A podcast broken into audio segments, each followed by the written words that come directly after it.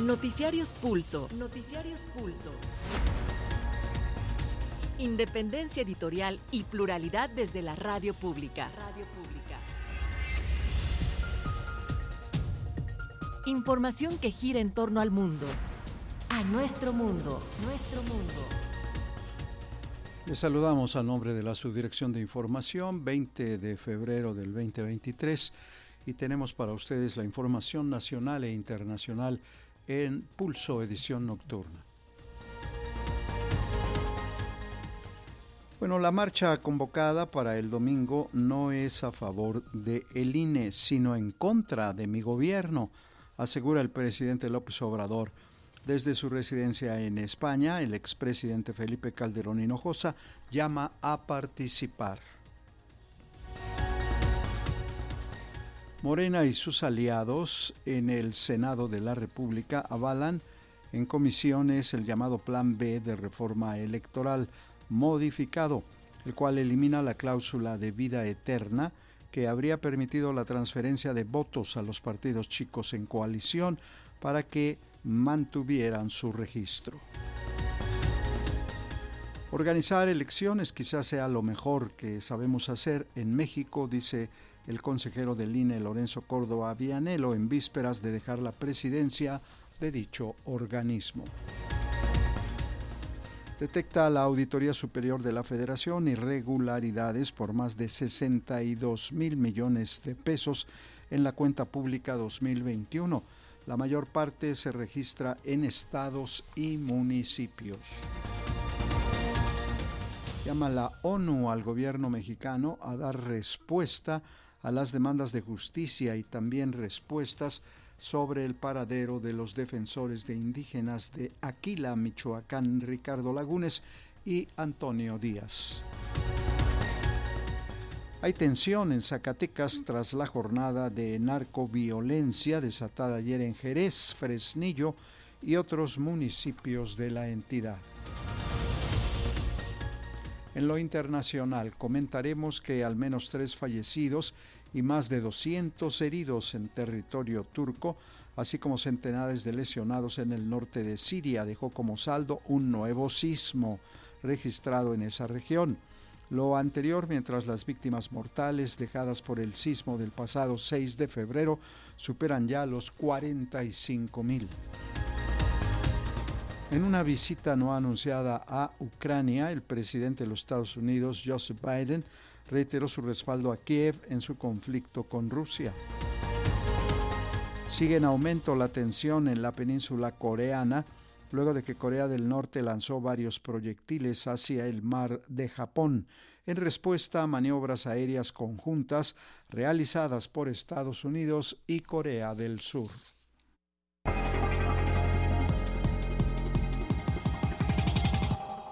Les invitamos a ir al detalle de la información.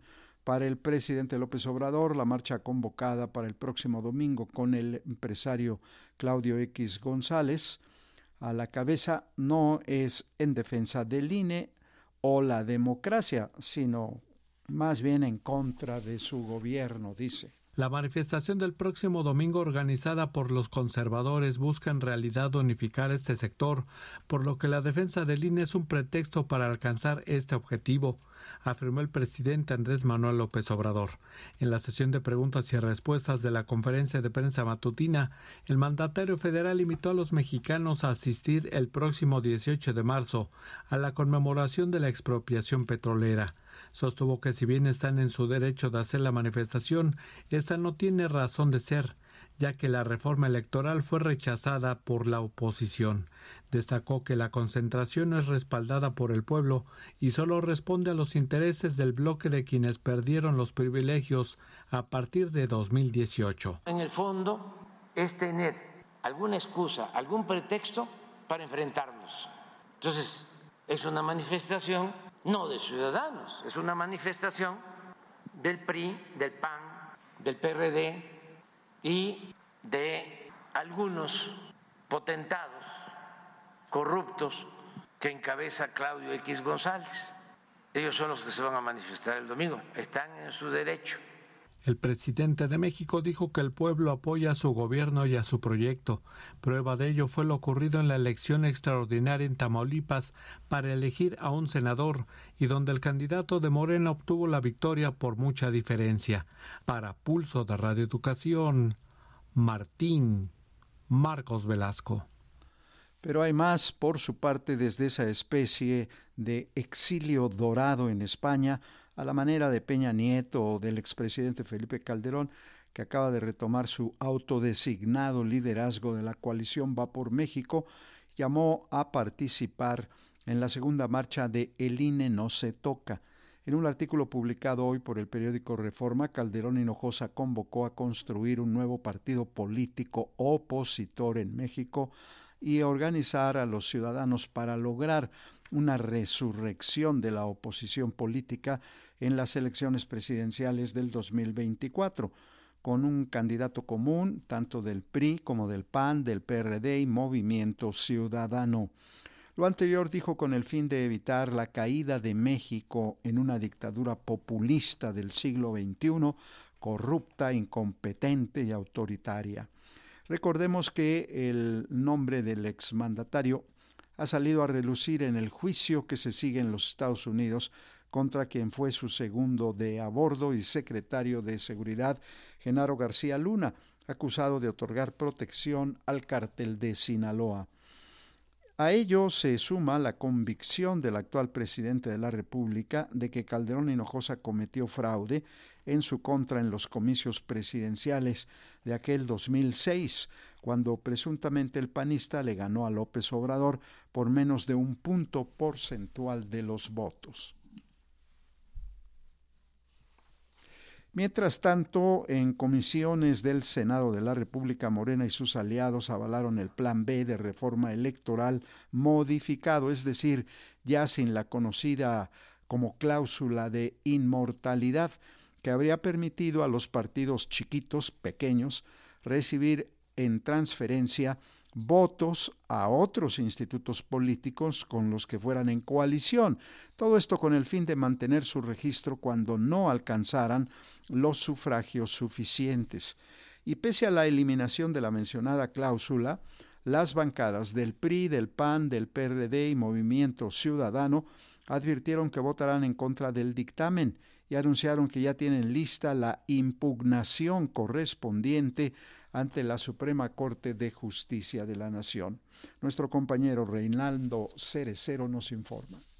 Continúa el análisis y discusión en las Comisiones Unidas de Gobernación y Estudios Legislativos Segunda del Senado de la República del dictamen del paquete del Plan B de la reforma electoral que está pendiente en el Congreso de la Unión.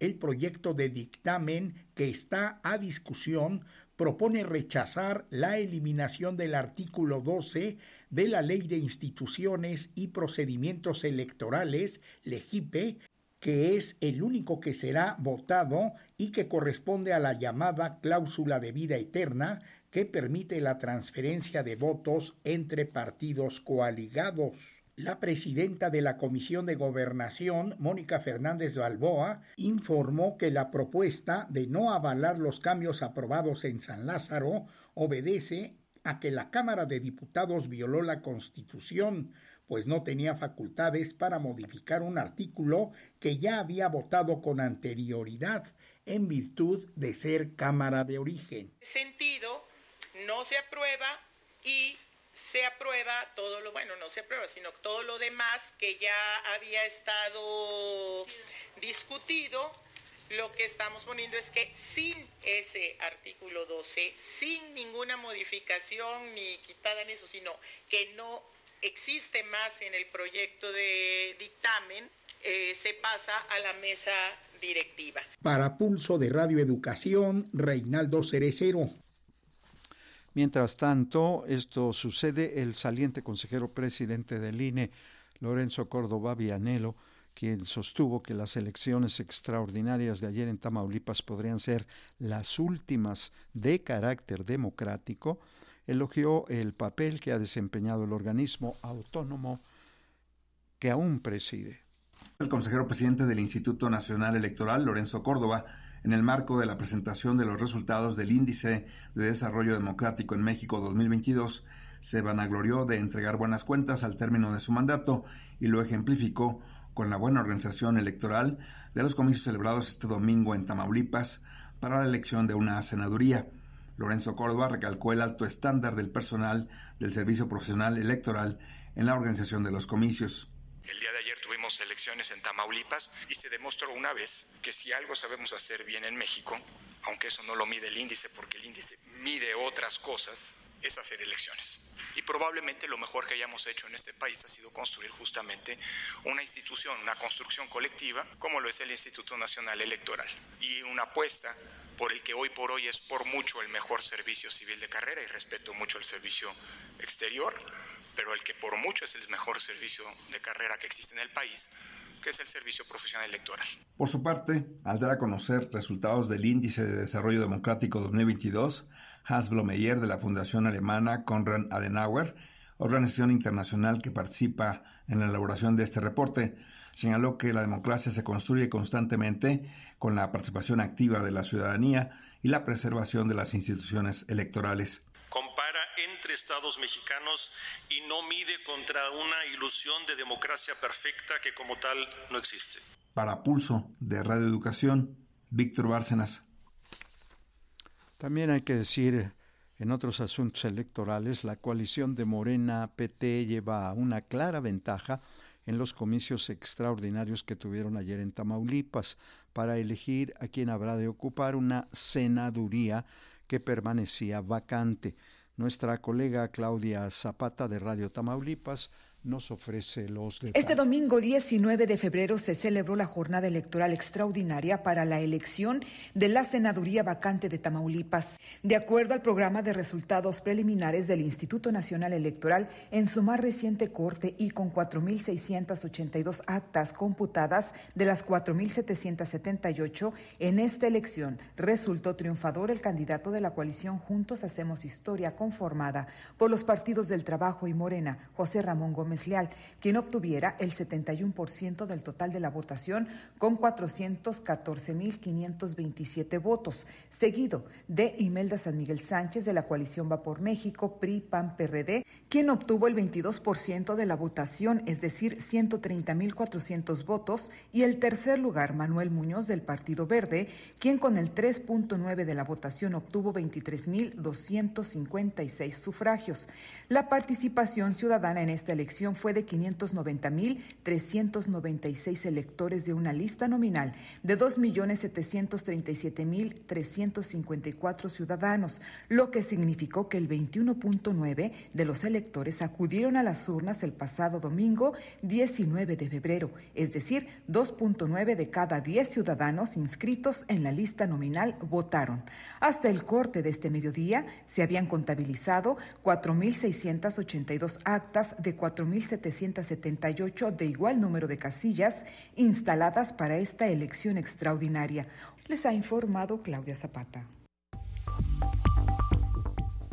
Y también la tercera entrega del informe de la Fiscalización Superior de la Cuenta Pública 2021, que incluye más de 1.150 auditorías, reveló que los estados y municipios son los que presentan más observaciones por más de 53 mil millones de pesos correspondiente al gasto federalizado en materia de seguridad, salud, educación e infraestructura social.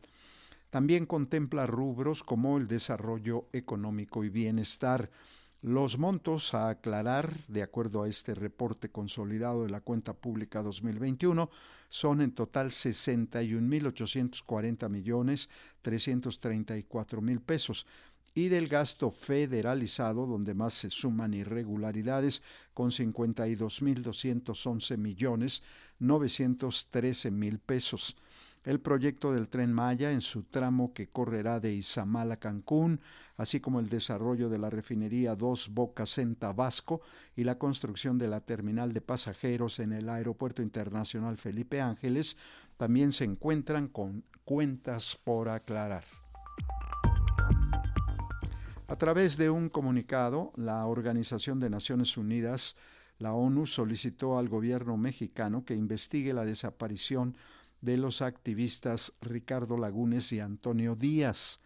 Desde el pasado 15 de enero, ambos defensores de derechos humanos desaparecieron luego de acudir a una asamblea para debatir el impacto de la instalación de una compañía minera en comunidades indígenas. Los firmantes del comunicado, entre ellos los miembros del Grupo de Trabajo de la ONU para Empresas y Derechos Humanos, pidieron a las empresas implicadas en el conflicto que entreguen toda la información de la que disponen en relación con la desaparición del abogado Ricardo Lagunes y el Antonio Díaz, líder de una de las comunidades indígenas. El gobierno mexicano debe dar respuestas sobre el paradero de los defensores Ricardo Lagunes y Antonio Díaz, desaparecidos desde el pasado 15 de enero. Además, las autoridades deben investigar este caso y llevar a los responsables de la desaparición ante la justicia. Así lo consideraron expertos de diversas oficinas de las Naciones Unidas, entre ellas el Grupo de Trabajo de la ONU sobre Empresas y Derechos Humanos, el relator especial sobre la situación de los derechos de los pueblos indígenas, el Grupo de Trabajo sobre Desapariciones Forzadas e Involuntarias y la relatora especial sobre la situación de los defensores de derechos humanos, entre otros expertos de la ONU. Los funcionarios de las Naciones Unidas señalaron que la desaparición de los dos defensores se produjo en el contexto de un conflicto entre la comunidad indígena de San Miguel Aquila, Michoacán, y la empresa minera Ternium, que tiene su sede en Luxemburgo. Los expertos señalaron que las desapariciones forzadas tienen un efecto amedrentador sobre los defensores y silencian las voces críticas. Agregaron que las autoridades deben garantizar la labor que realizan los defensores de los derechos humanos. Para Pulso de Radio y Educación, Sosimo Díaz. Y nuevamente la violencia se desata en el estado de Zacatecas. Ayer domingo se registraron narcobloqueos y enfrentamientos armados. Los municipios afectados fueron Fresnillo, Jerez, Calera, Enrique Estrada, Genaro Codina, Guadalupe y Panfilonatera. De acuerdo con medios locales, durante el operativo estatal policiaco que detonó los narcobloqueos, se detuvieron a cuatro personas, entre ellos el líder de una célula del crimen organizado. Para ampliar la información vamos a escuchar este reporte de la periodista Ivette Martínez Godoy. Una vez más se desataron ataques armados, persecuciones, robos de vehículos y bloqueos carreteros con incendios en distintos puntos de Zacatecas. El saldo de la jornada violenta de este domingo fue de un conductor de trailer asesinado, un herido y de manera preliminar 10 vehículos quemados y al menos una persona desaparecida. Se trata del docente de la Universidad Autónoma de Zacatecas, Julián Humberto Ortiz Briceño, quien fue uno de los afectados a quien le quitaron su vehículo en los bloqueos y hasta el momento no aparece. Al cierre del día, las autoridades informaron que detuvieron a cinco personas, tres en Fresnillo y dos en Genaro Codina, además de asegurar diez armas de fuego y cuatro automotores. Los hechos de inseguridad se reportaron en al menos nueve municipios del estado. Se trata de Fresnillo, Guadalupe, Ciudad Cuauhtémoc, también en Genaro Codina, Trancoso, General Pánfilo Natera, Ojo Caliente, Calera de Víctor Rosales y Jerez de García Salinas. Las alertas se encendieron aproximadamente a las 13.20 horas del día de ayer.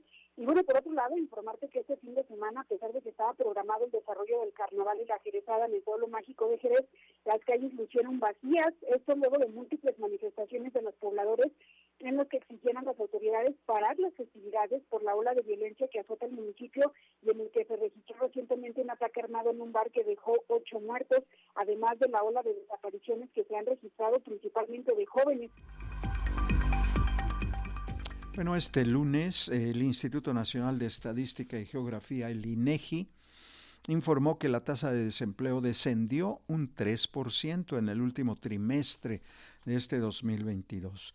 El organismo explicó que los micronegocios es donde más eh, eh, creación de empleo se dio en los micronegocios, aportación por un 41% a todos los trabajos que se generan en el país. Sin embargo, de esos 23.3 millones de personas que se emplean en este rubro, la mayoría no cuenta con prestaciones que marca la ley para considerarlo como un empleo formal. El INEGI detalló que entre octubre y diciembre del 2022 hubo un aumento de más de 146 mil empleos en los micronegocios, donde las mujeres fueron las que crecieron en este tipo de ocupación.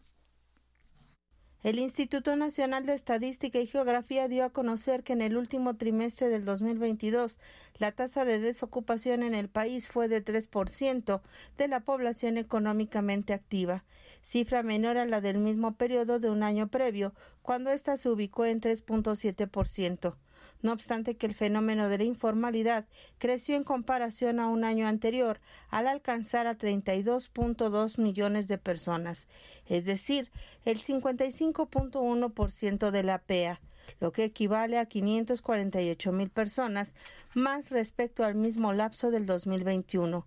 Con base en los resultados de la encuesta nacional de ocupación y empleo nueva edición, entre octubre y diciembre del año pasado, 1.8 millones de personas no tenían empleo, 0.1% menos con respecto al trimestre anterior. Por sexo, el desempleo en los varones fue de 2.9%, en tanto que en las mujeres fue de 3.1 puntos.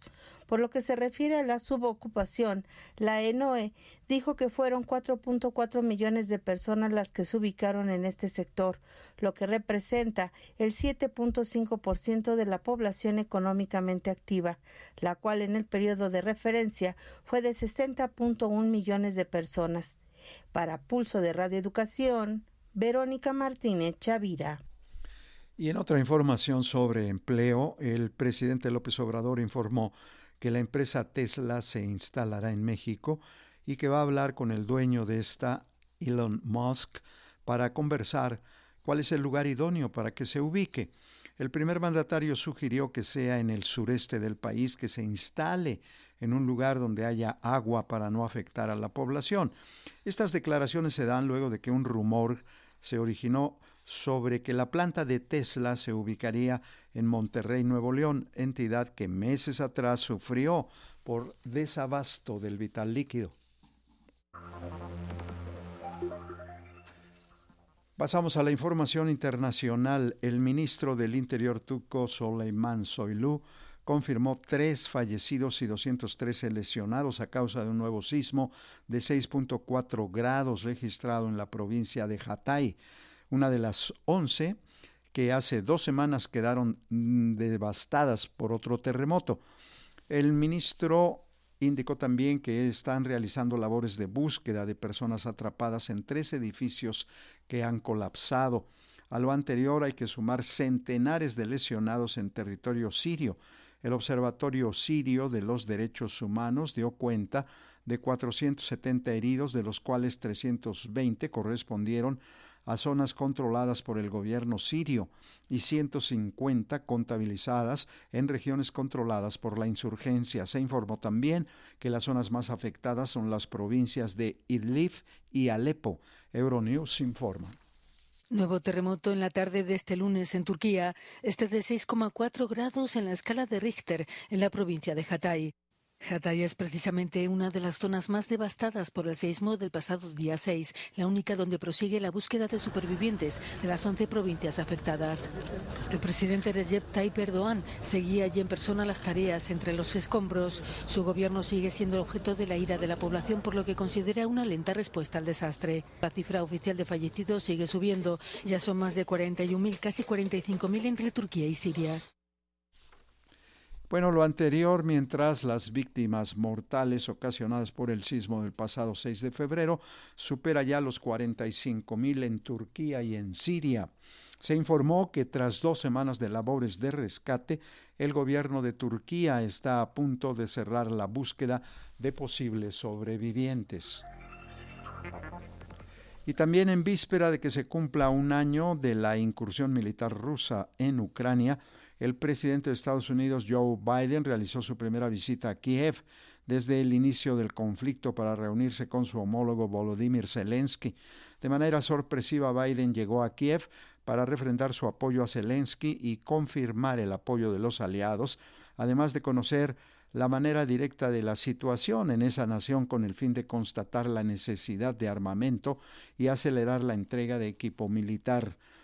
Ambos mandatarios se encontraron en el monasterio de San Miguel en Kiev en medio del sonido de las sirenas que anunciaban un ataque que no ocurrió.